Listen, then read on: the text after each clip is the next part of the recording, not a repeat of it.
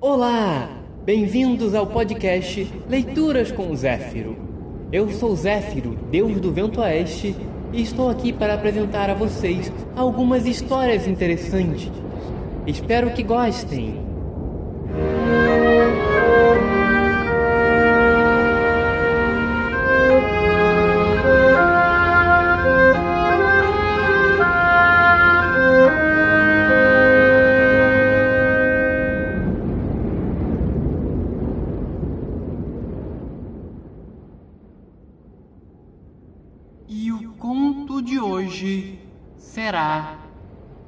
Cofre Forte da Senhora Imber.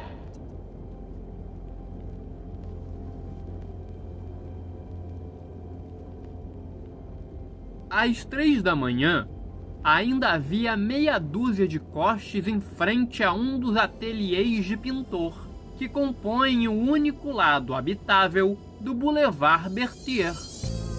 A porta desse ateliê foi aberta.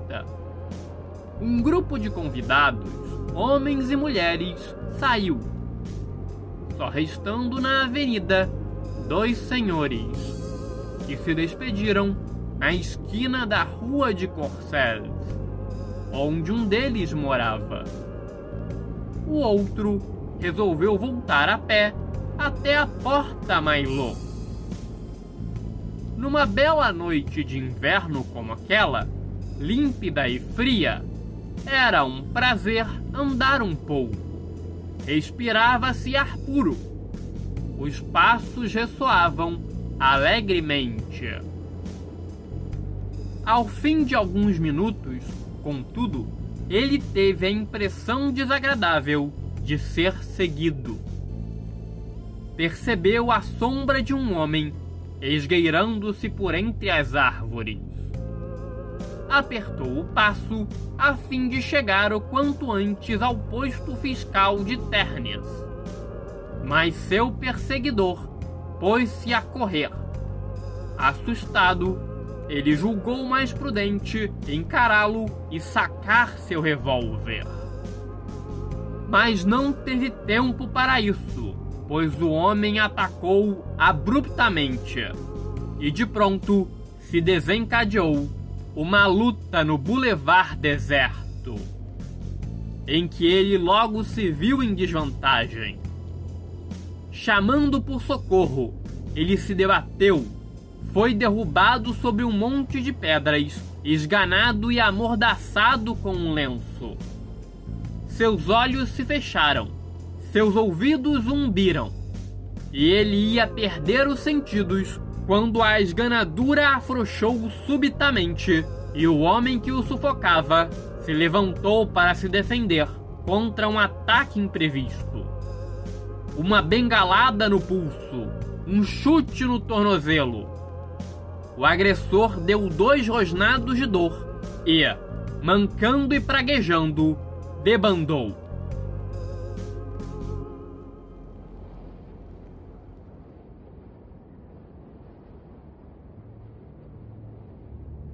Sem dar-se ao trabalho de ir ao seu encalço, o recém-chegado abaixou-se e disse: Está ferido, cavalheiro? Ferido não estava, mas bastante abalado e incapaz de se manter de pé. Por sorte, um funcionário do posto, atraído pelos gritos, acorreu. Chamaram um coche o cavalheiro foi embarcado e, na companhia de seu salvador, transportado para sua casa, na Avenida de la Grande Armée. Já diante da porta, completamente recuperado, confundiu-se em agradecimentos. Devo-lhe minha vida, senhor. Não esquecerei. Creia-me. Não quero assustar minha mulher nesse momento, mas faço questão de que ela lhe expresse pessoalmente, se possível, hoje mesmo, toda a minha gratidão. Convidou-o a ir jantar mais tarde e declinou seu nome, Ludovic Imbert. acrescentando: Posso saber a honra de saber a quem me salvou? Mas certamente. O meu nome é Arsène Lupin.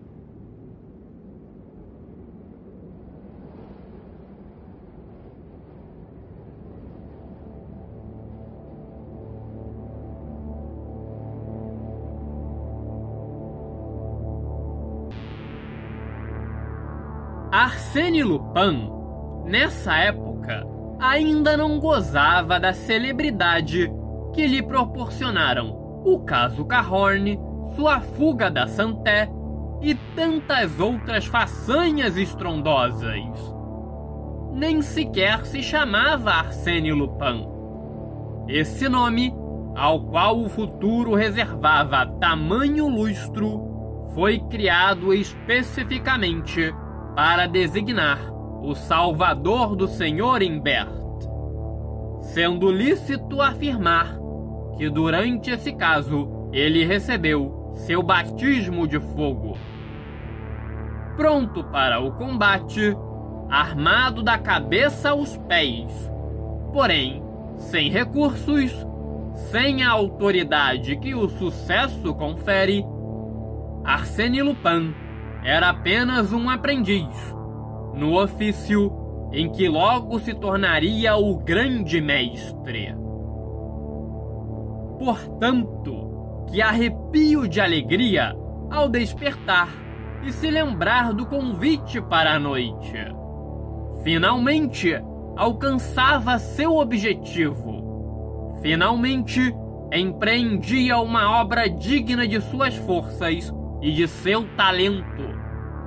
Os milhões do Zimbert. Que presa magnífica para um apetite igual ao seu! Vestiu-se com esmero para a ocasião. Redingote puído, calça rota, chapéu de seda um pouco russo. Tudo muito limpo, mas denotando pobreza. Com tal fantasia, desceu a escada do apartamento que ocupava em Montmartre.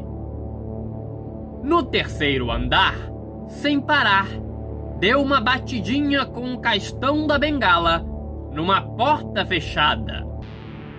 Na rua, seguiu pelos bulevares periféricos.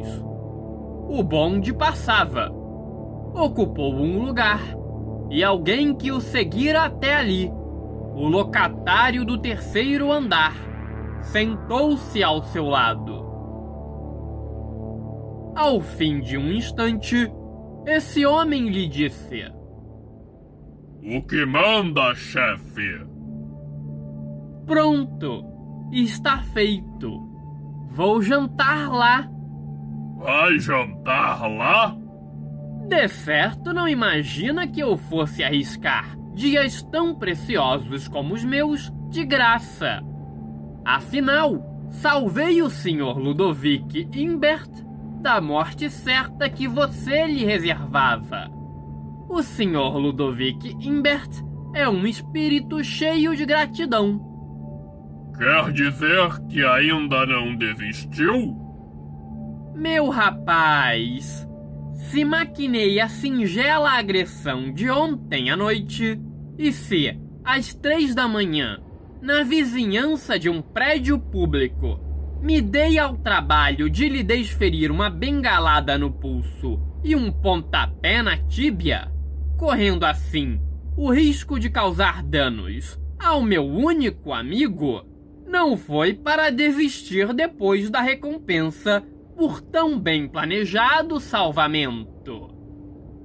Mas e os boatos que correm sobre a fortuna? Deixe que corram.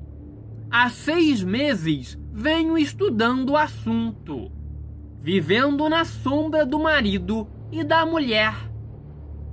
Provenha a fortuna do velho Brawford, como dizem por aí, ou de outra fonte, afirmo que ela existe. E uma vez que existe, me pertence. Caramba! Cem milhões! Que sejam cem ou meio mesmo cinco, não importa. Há grossos maços de títulos no cofre forte. Pode apostar que mais dia, menos dia, eu ponho a mão na chave. O bonde parou na Place de l'Étoile. Quer dizer que, por enquanto. Por enquanto, nada a fazer. Aviso quando for a hora.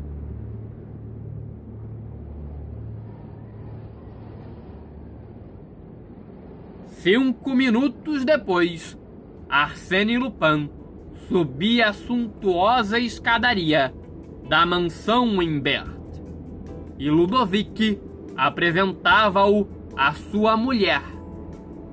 Gervase era uma senhorinha de bom coração. Recebeu Lupin com simpatia. Quis uma reunião em família para festejarmos nosso Salvador. E desde o início, nosso Salvador foi tratado como um velho amigo. Na sobremesa, a intimidade já era completa. E as confidências não se fizeram esperar. Arsene contou sua vida, a vida de seu pai, magistrado íntegro, as tristezas da infância, as dificuldades do presente. Gervase desfiou sua juventude, seu casamento, as bondades do velho Brawford, os 100 milhões que ela herdara, os obstáculos que atrasavam o pleno usufruto, os empréstimos que fora obrigada a contrair a juros exorbitantes, suas brigas intermináveis com os sobrinhos de Brawford, tudo, enfim. Pense bem, senhor Lupin. Os títulos estão aqui ao lado, no escritório do meu marido. E se destacarmos um cupom que seja, perdemos tudo. Estão aqui, dentro do cofre, e não podemos tocar neles. Um leve tremor sacudiu Lupin, só de pensar em tamanha proximidade. E ele foi invadido pela certeza de que o Sr. Lupin jamais teria alma tão elevada para sentir os mesmos escrúpulos que a boa senhora. Relações iniciadas sob tais auspícios não podiam senão formar laços estreitos. Habilmente interrogado, Arsène Lupin confessou sua pobreza, suas atribulações. Na mesma hora, o pobre rapaz foi nomeado secretário particular do casal com honorários de 150 francos por mês. Continuaria a morar fora, mas viria diariamente receber ordens. E para sua maior comodidade, punham à sua disposição, como gabinete de trabalho, um dos quartos do segundo andar. Ele escolheu qual que coincidência incrível! Fez com que se situasse logo acima do escritório de Ludovic.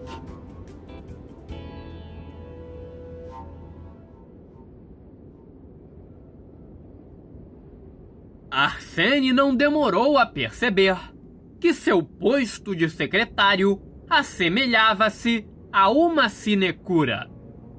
Em dois meses, tivera apenas quatro cartas insignificantes para copiar e só fora chamado uma vez ao escritório do patrão, o que não lhe permitira contemplar oficialmente o cofre forte, senão uma vez. Além disso, observou que o titular da sinecura não era considerado digno de figurar ao lado do deputado Anquete ou do presidente Grovel. pois sempre esqueciam-se de convidá-lo para as famosas recepções.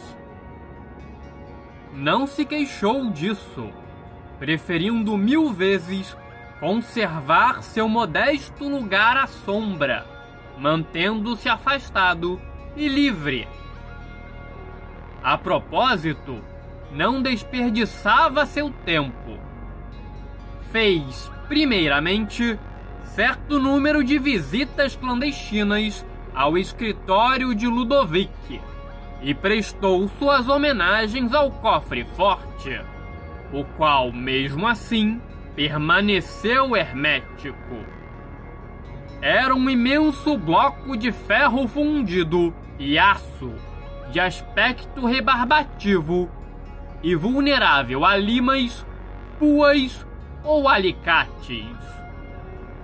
Arsène Lupin não era teimoso. Onde a força malogra, a astúcia triunfa. O essencial é ter olhos e ouvidos em alerta. Tomou então as medidas necessárias e, após minuciosas e complicadas sondagens, através do assoalho do quarto, introduziu um cano de chumbo até o teto do escritório. Através desse cano, tubo acústico e luneta de aproximação, esperava ver e ouvir.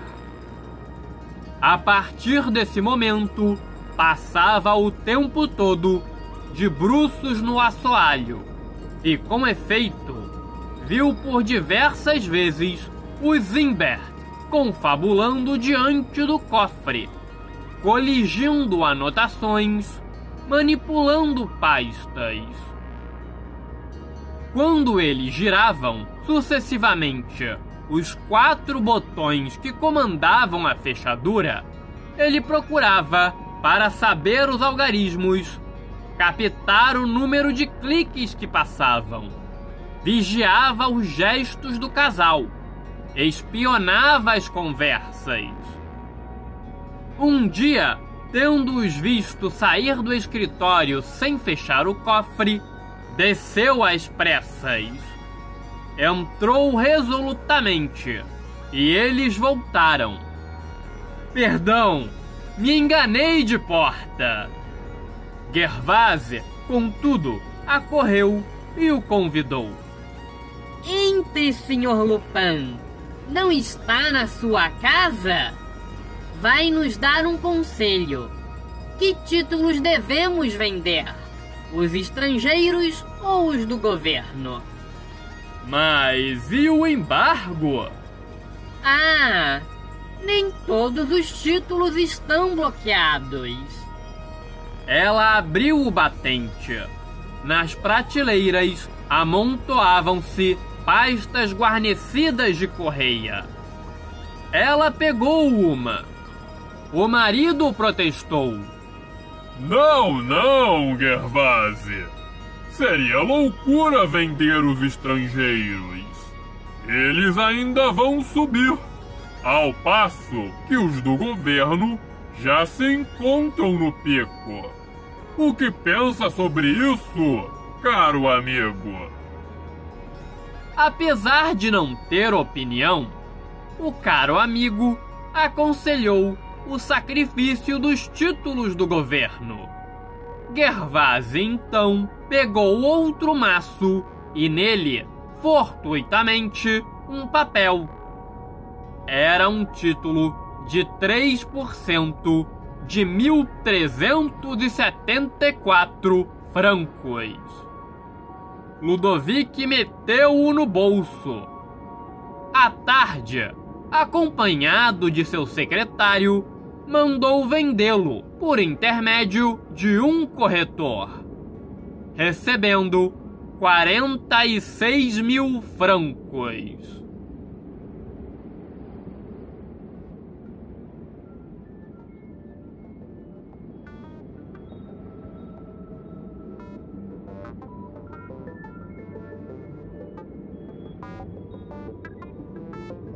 a despeito do que dizia Gervase, Arsène Lupin não se sentia em casa.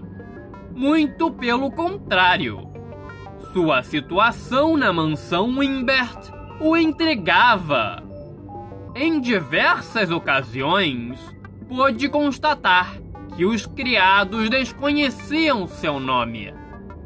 Tratavam-no apenas de senhor. Ludovic sempre o designava assim.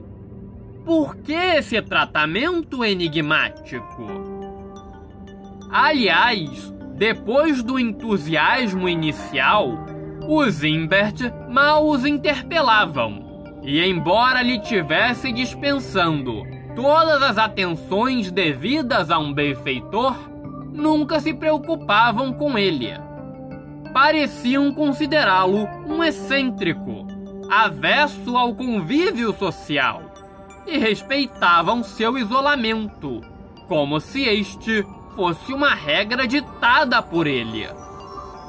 Uma vez, ao passar pelo vestíbulo, ouviu Gervase dizendo a dois senhores: É uma espécie de selvagem.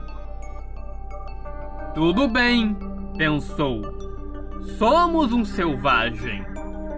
E, desistindo de entender as birutices daquelas pessoas, tocava seu plano adiante.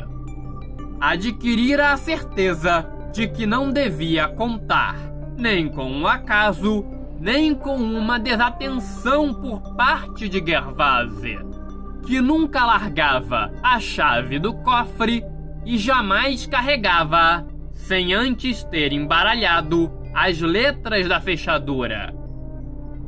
Quer dizer que era a hora de agir.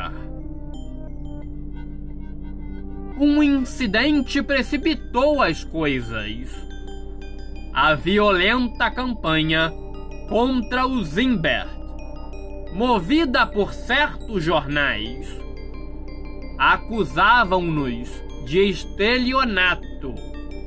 Arsène Lupin, testemunha das peripécias do drama e das inquietações do casal, percebeu que se protelasse mais, poria tudo a perder. Durante cinco dias, em vez de ir embora em torno das seis horas, como costumava fazer, trancou-se no quarto. Achavam que tinha saído, mas estava deitado no piso e vigiava o escritório de Ludovic. Como nesses cinco dias não se produziu a circunstância favorável que ele esperava, partiu no meio da noite, pela portinhola que dava no pátio, cuja chave possuía. No sexto dia, porém, soube que o Zimbert, em resposta às insinuações maldosas de seus inimigos, haviam sugerido que o cofre fosse aberto e seu inventário realizado. Será hoje à noite.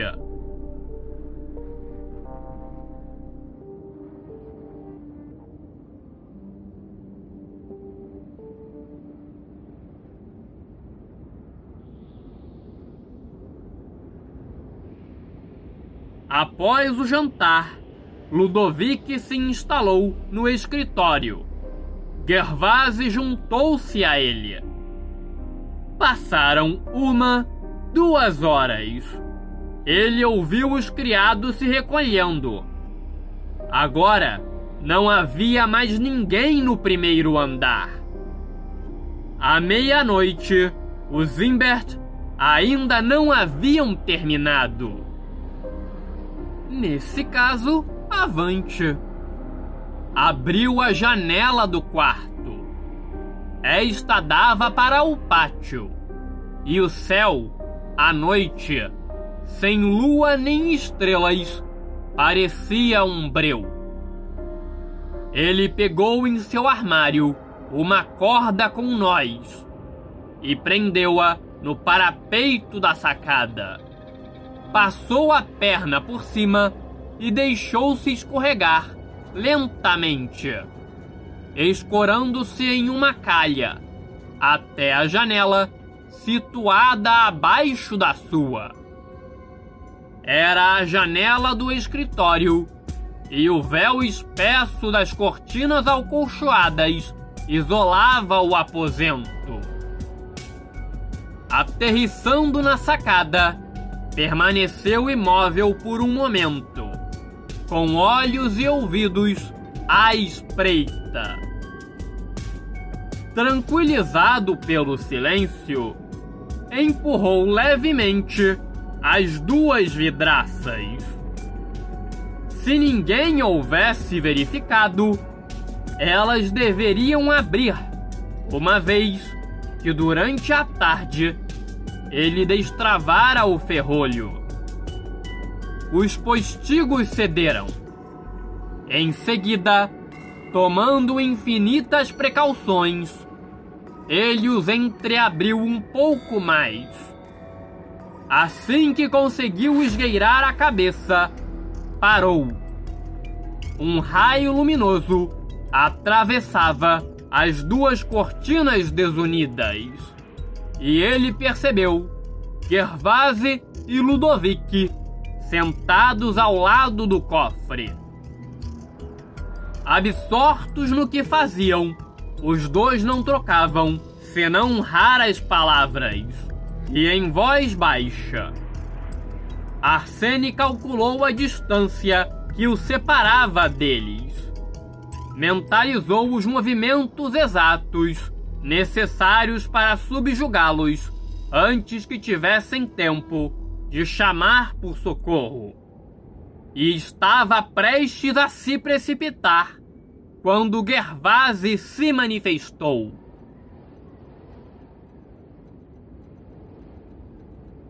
Que frio de uma hora para outra!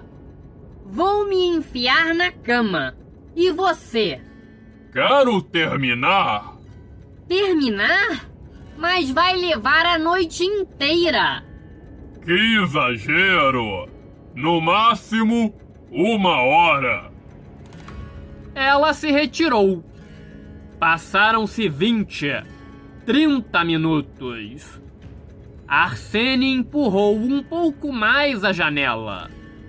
As cortinas tremeram.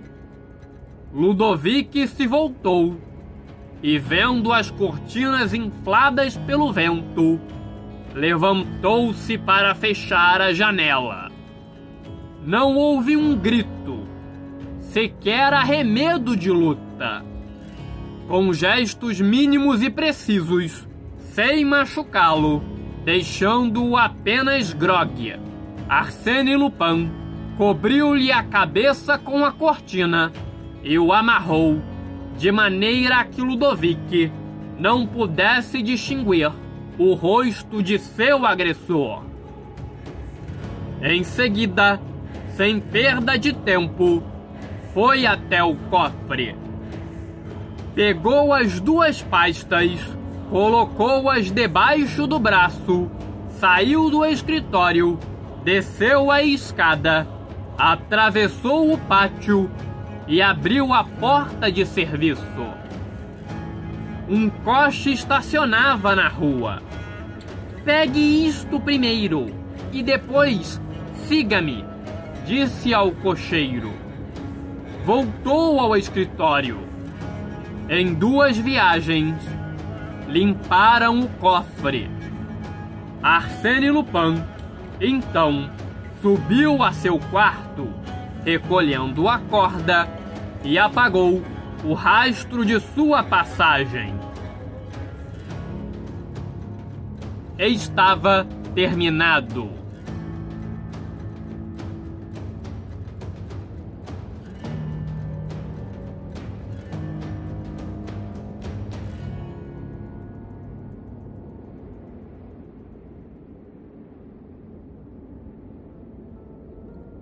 Poucas horas depois, auxiliado pelo colega, Arsène Lupin dissecou o conteúdo das pastas.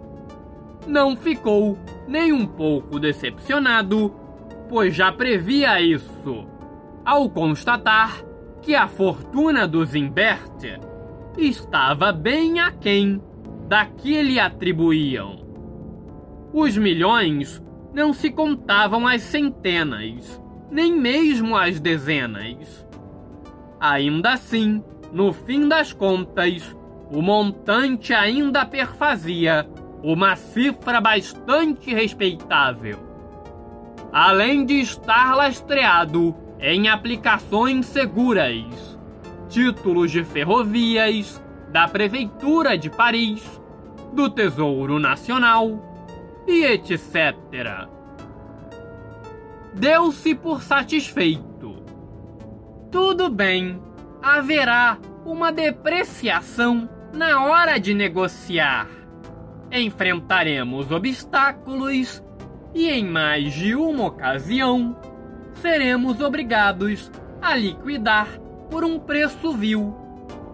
Não importa. Esse primeiro investimento me permitirá viver ao meu estilo e realizar determinados sonhos que prezo muito. E o resto? Pode queimar, meu velho. Esse monte de papéis fazia bonito no cofre forte. Para nós é inútil. Quanto aos títulos, vamos trancá-los com todo o cuidado no armário e aguardar o momento propício. No dia seguinte, Arsene ruminou que não havia razão para voltar à mansão do Zimbert. Ao ler os jornais, contudo, deparou com uma notícia inesperada. Ludovic e Gervase haviam desaparecido. A abertura do cofre foi um momento solene. Dentro dele, os magistrados encontraram o que Arsène Lupin deixara. Praticamente nada.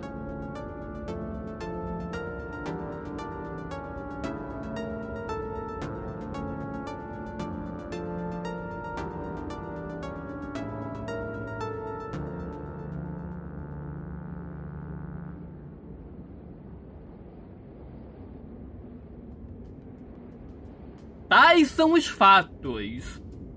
Segue agora a explicação que Arsène Lupin dá para alguns deles.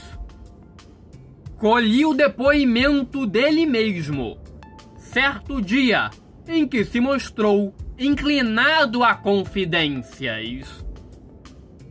Nessa oportunidade, enquanto ia de um lado ao outro no meu gabinete de trabalho, seus olhos transmitiam um nervosismo que eu não conhecia. Afinal, foi esse o seu melhor golpe? Perguntei. Sem responder diretamente, ele continuou. Há segredos impenetráveis nesse episódio. Pense bem, mesmo depois da explicação que lhe dei, Quantos enigmas não restam? Por que aquele desaparecimento? Por que não se aproveitaram do socorro que lhes propiciei involuntariamente? Era tão simples dizer: os 100 milhões estavam no cofre, não estão mais, porque Arsene Lupin os roubou. Eles devem ter perdido a cabeça. Nunca mais os viu? Não. E nunca sentiu pena desses dois infelizes? Eu! Ele exclamou, sobressaltando-se. Sua revolta me chamou a atenção. Eu tocara em algum ponto sensível? Insisti. Claro! Sem você, eles talvez pudessem ter feito face ao perigo. Ou pelo menos evaporado com os bolsos cheios. Remorso! Por acaso é isso que me atribui? Por que não? Ele deu um soco violento na minha mesa. Remorso! Acha que eu deveria sentir remorso? Um sentimento qualquer por aqueles dois? Aqueles dois de quem você subtraiu uma fortuna. Que fortuna? Ora, aqueles títulos. Aqueles títulos! Roubei-lhes uma maçaroca de títulos? É isso? Foi esse o meu erro? Foi esse o meu crime? Com mil demônios, meu caro! Quer dizer que ainda não se deu conta de que os títulos eram falsos? Está me ouvindo? Os títulos eram falsos! Eu olhava para ele, pasmo. Falsos! Falsos! Mil vezes falsos! Falsas as aplicações! Os títulos da prefeitura! Os do tesouro! Papéis! Nada além de papéis! Nenhum centavo! Não arranquei um centavo da bufunfa! E você me pede para ter remorso? Eles é que deveriam ter! Fui enganado feito um reles pateta! Me enrolaram como um otário qualquer! Me ridicularizaram como se eu fosse o último dos palhaços e o mais estúpido! Uma raiva quase palpável o agitava, misto de rancor e amor próprio ferido. Quer saber? Estive sempre por baixo, desde a primeira hora. Sabe o papel que desempenhei nesse caso? Ou melhor, o papel que eles me fizeram desempenhar?